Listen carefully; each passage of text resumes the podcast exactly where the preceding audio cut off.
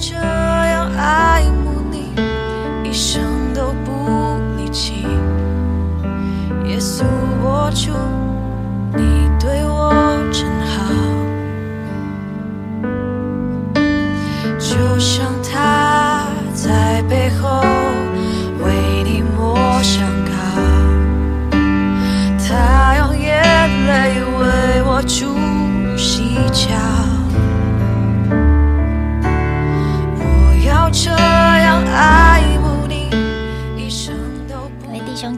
大家早，大家平安。今天是四月十二号，我们来到了但以理书最后一章。今天我们要把十二章全部读完。第一节，那时保佑你本国之民的天使长米迦勒必站起来，并且有大灾难。从有国以来，直到此时，没有这样的。你本国的民中，凡名录在册上的，必得拯救；睡在尘埃中的，必有多人复醒。其中有得永生的，有受羞辱、永远被憎恶的。智慧人必发光，如同天上的光；那使多人归义的，必发光如星，直到永永远远。但以理啊，你要隐藏这话，封闭这书，直到末时，必有多人来往奔跑，知识就必增长。我但以里观看，见另有两个人站立，一个在河这边，一个在河那边。有一个问那站在河水以上穿细麻衣的说：“这奇异的事到几时才应验呢？”我听见那站在河水以上穿细麻衣的，向天举起左右手，指着活到永远的主起誓说：要到一载、二载、半载，打破圣民权力的时候，这一切事就都应验了。我听见这话，却不明白，就说：“我主啊，这些事的结局是怎样呢？”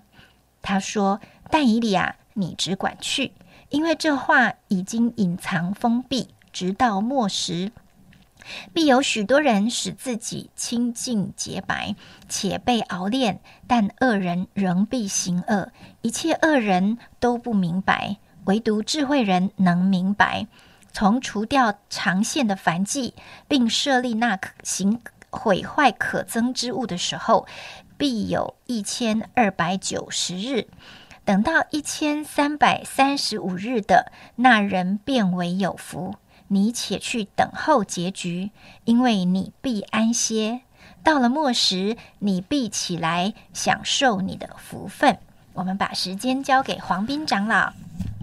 各位弟兄姐妹早安！我们进入到但以理书最后一章。我想在这十二天当中，你心中已经充满着这个什么？啊，神奇！这真的，因为但以理书真的是一卷不太容易啊解明的一个书。但是我们是 Q T，所以我们并不是来上圣经课，所以我们不会花太多的时间来做解经、来做研经，而是从其中我们到底可以得到一些什么样的反思、反省。我想但以理书当然很重要的人物就是但以理啊，所以从一开始一直到最后。其实又是回到但以理的身上。其实最后两节，第十二章十二节、十三节，啊，按照新译本上面的翻译，它很有意思。他说：“那忠心到底的，过了一千三百三十五天的人，多么有福！至于你但以理啊，要忠心到底，直到你安息。你看，从一开始的时候，但以理出现啊，是在一个被掳的啊巴比伦的国家当中啊，他却仍然过着一个没有被掳的心。”你看，人被掳，但是心并没有被掳，他仍然忠心的在神面前祷告，忠心的为神做见证。然后一个朝代一个朝代一个朝代，所以他是一个历任相当长的一个在啊巴比伦里面啊服侍的一个人。所以就可以看到他一直不断让我们看见一件事情，就是忠心啊。那我们可以好好的来思想，到底什么样是忠心？那在但以理书还有另外一个。啊，主题就是谈到智慧，智慧在但以理书出现了十几次，几乎常常就谈到智慧，智慧，智慧。啊，从他们进被招选进入王宫开始，他们就啊学习各样的学问。其实那个原文就是各样的智慧。所以每次当他去解梦的时候，其实他都知道，他根本解不出来，但是那位赐智慧的神要带着他，要给他这样子一个能力，让他可以把梦解出来。就还记得吧？第一开始的时候，那个王连梦都忘记了，你还可以解梦，是怎么解啊？诶，上帝就让他可以解，为什么？因为上帝是赐智慧的神。所以我想，在智慧有的时候在圣经里面啊，在箴言书里面也常出现智慧，好像把拟人化，好像那个智慧就像耶稣基督不一样，认识至圣者便是聪明。其实认识神，神是智慧的来源。所以不是但以理会解梦，而是但以理的神，他是赐给人梦境的，他当然可以解梦。我想我们常常要把那个啊焦点要专注在那位神的身上。那但以理，我们再回到刚才我说的，但以理是一个忠心的人。在以西结书第十四章的第十四节里面啊，有一句经文，我念给大家听。其中虽有挪亚、但以理、约伯这三人，他们只能因他们的意救自己的性命。这是主耶和华说的。以西结特别提出，在历史当中有很多很多的人物，但他特别提到挪亚、但以理。还有约伯这三个人，他们因自己的义救了自己的性命。我想但以理能够列在这些啊信心伟人当中，我想真的是不太容易。我刚刚说了，他是在被掳的当中，他看他根本就见不到耶路撒冷，但你还记得他每一天向着耶路撒冷来祷告。各位亲爱的弟兄姐妹，我们的信仰今天，我们也是一个。啊，活在并不是啊基督教的一个国家当中啊，在在在我们这个地方，大部分人都是啊信佛教的啊，信道教的啊，好像基督徒是少之又少的啊一个小小的族群。但是我们好像就像但以理，在一个完全是不信的一个国家当中，他仍然因着信，他能够忠心到底。所以这一段圣经今天的第啊最后一章圣经里面，让我们看到他把。最终的结局分成两类，啊，一类是什么得救的，一类是什么继续活在最终的，啊，一一类是能够经得起考验、经得起熬炼的，另外一群叫做恶人，他继续的行恶，唯独智慧人能明白。我想，同样的，今天在这个时代当中，到底我们的信仰能不能经得起考验？我想，不是一天两天，不是一载两载，而是能够。怎么样？相信到最后一天。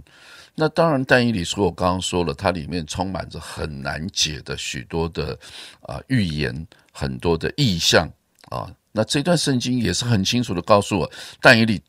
一开始神就跟他讲说：“你要隐藏这话，封闭这书，有没有？知道末时，在第四节。可是到后来，他又看到一个意象，他又在问说：‘主啊，这些事的结局是什么？’神就跟他讲什么？他说：‘ 但以理啊，你只管去，这些事情已经隐藏封闭，直到末时。’我知道很多的解经家就很想要来解释但以理到底那个三年半、那个三载半啊，又多两个月，到底那两个月是做什么？如何？我一直认为其实都是很难解，因为到底是灾前被提、灾中被提、灾后被提，还是前谦派、后谦派、无谦派？我认为各说各话，各有各的论述。这都不是重点，重点是有一天主会再来。重点有一天你是不是预备好迎接主的再来？至于他什么时候来，从但以理书他也告诉我们，这话已经封闭起来了，你很难去明白的。只是结局如何，结局如何，就看你是信神还是不信神，你是一个义人还是一个仍然行恶的恶人。我想才是重点，不是在于那个结局会怎样。很多时候我们很喜欢对结局啊，对这个部分来来探讨，可是我们对于自己并没有花很大的精神。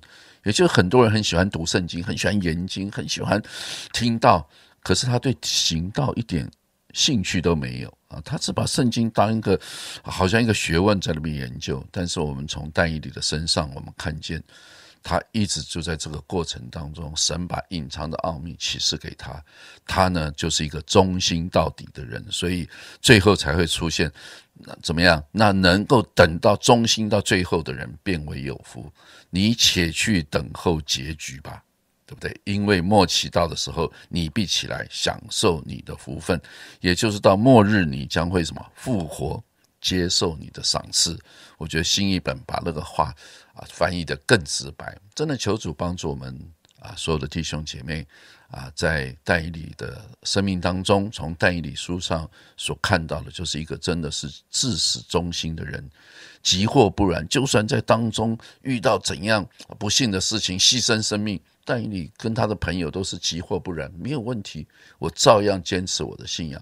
我想这个就是我们 很大可以来学习的。愿主赐福我们。